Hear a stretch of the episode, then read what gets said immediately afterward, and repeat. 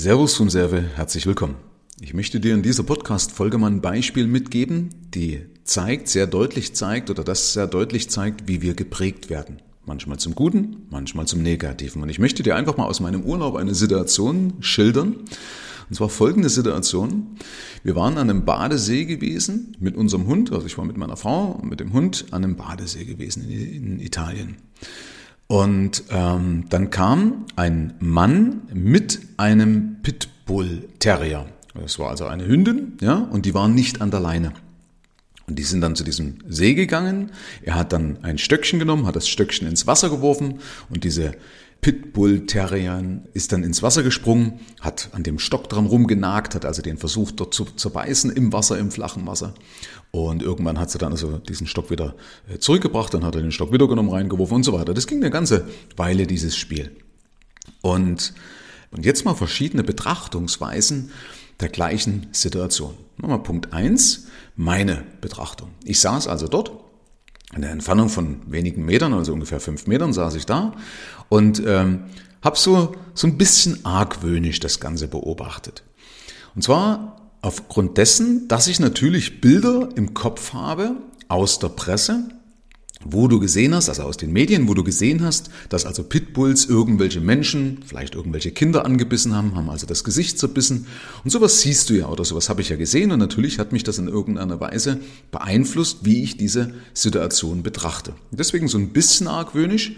Ähm, deswegen auch, weil ich ja weiß, dass der Hund zwar die Veranlagung hat, Pitbulls sind ja trainiert worden, um zum Beispiel äh, Stiere oder Rinder oder wie auch immer äh, in, den, in die Beine zu beißen und zurückzuhalten. Also die haben ja diese Beißkraft, also eine enorme Beißkraft. Deswegen ist es ja auch so fürchterlich, wenn die, wenn die Tiere sich mal verbissen haben.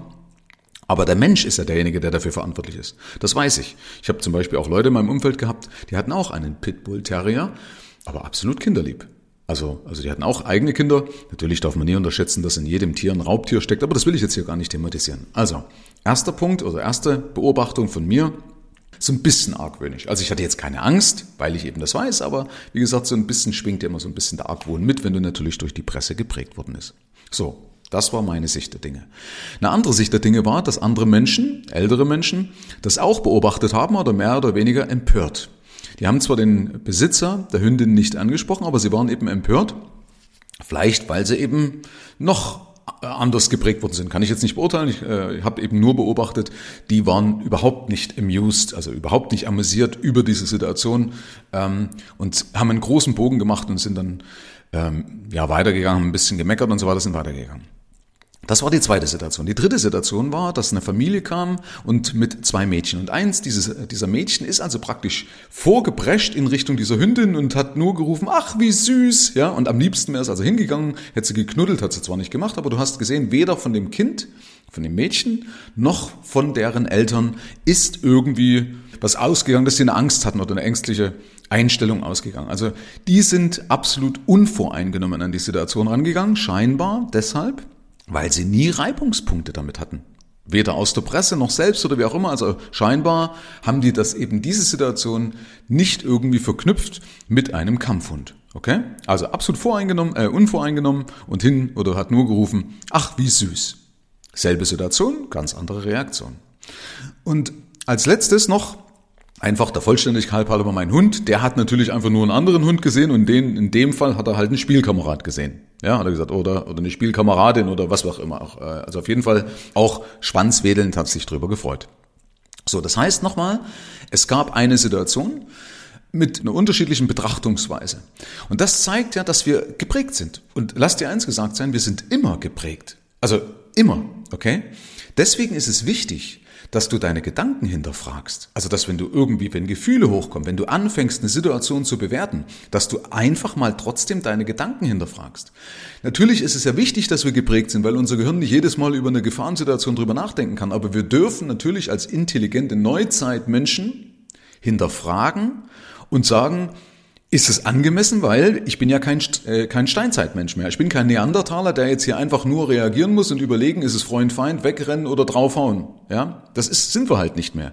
Wir sind Neuzeitmenschen und wir können es uns erlauben, weil es nicht mehr vom, oder meistens ja nicht mehr vom Überleben abhängt, einfach mal zu hinterfragen, ob das, was wir sehen oder wie wir reagieren, ob das angemessen ist. Okay? Und das Ganze ist natürlich beim Geld ganz genauso. Also auch beim Geld bist du und ich geprägt worden. Durch dein Umfeld, durch deine Eltern, durch die Medien, durch Werbung und durch natürlich durch Erlebnisse und auch durch Ereignisse. Also alles das, was ja bis heute irgendwie passiert ist, alles das, was du erlebt hast am eigenen Leibe oder im direkten Umfeld, dass einer gute oder schlechte Erfahrungen mit Geld gemacht hat, wie auch immer, das alles hat dein Bild, dein heutiges Bild über Geld, über Anlagen, über Investments etc. Äh, geformt. Aber es ist eben immer nur dein Bild, okay? Und wenn wir das wissen, dass es ja immer nur mein Bild gibt und dass es eben unterschiedliche Einschätzungen einer Lage gibt, dann ist es eben wichtig, auch da zu hinterfragen, dass man sagt, ist das überhaupt richtig? Ist es faktisch, was ich hier mache? Also wenn man in der Lage wäre, so eine Metaebene einzunehmen, also von oben drauf zu gucken und zu sehen, ja, warte mal, das ist hier eine Situation und hier gibt es ja unterschiedliche Menschen drum und unterschiedliche äh, Reaktionen darauf, auf diese ganze Situation, unterschiedliche Herangehensweisen und damit ja auch unterschiedliche Ergebnisse. Okay? Und deswegen, um das zu vermeiden, weil wir ja oft nicht in diese Metaebene reingehen können, weil wir halt dann doch manchmal zu gefühlsduselig äh, sind und eben nicht hinterfragen, sondern einfach nur reagieren. Deswegen ist es wichtig, dass du dich mit anderen Leuten unterhältst und die natürlich auch vorzugsweise anders denken. Ja, weil irgendwie aus aus, aus, aus der Sicht von uns hat ja jeder recht. Ja, du hast recht, wenn du über was denkst, weil das deine Erfahrung widerspiegelt, und ich habe über was anderes oder auch recht, äh, obwohl das ganz anders sein kann, was oder wie ich handle und wie ich denke, aber eben weil es auch wieder äh, eine andere Erfahrung dahinter steckt. Und wichtig ist auch, dass du eben Leute suchst, die eine konträre Meinung haben, damit du nicht immer ins selbe Horn bläst.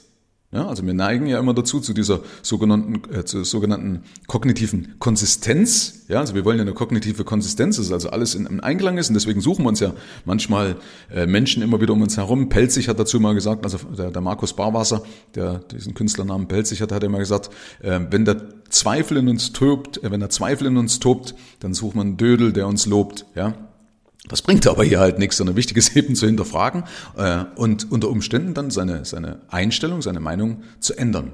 Aber Fakt ist, such den Menschen auch mal mit einer anderen Meinung, damit man eben dann mal eben merkt, okay, gut, hier gibt's ja wirklich noch ganz andere Ansätze. Weil sonst wächst du nicht. Und sonst kommst du auch aus der Falle dieser Prägung nicht raus. Und dann wirst du Fehler machen, die dir richtig viel Geld und somit auch viel Lebensqualität kosten. Herzlichen Dank fürs Rein und Hinhören. Ab hier liegt's an dir. Bis zur nächsten Folge. Dein Michael Serve. Schau auch gerne mal auf meiner Seite michael-serve.de vorbei. Ich freue mich, wenn du vorbeischaust.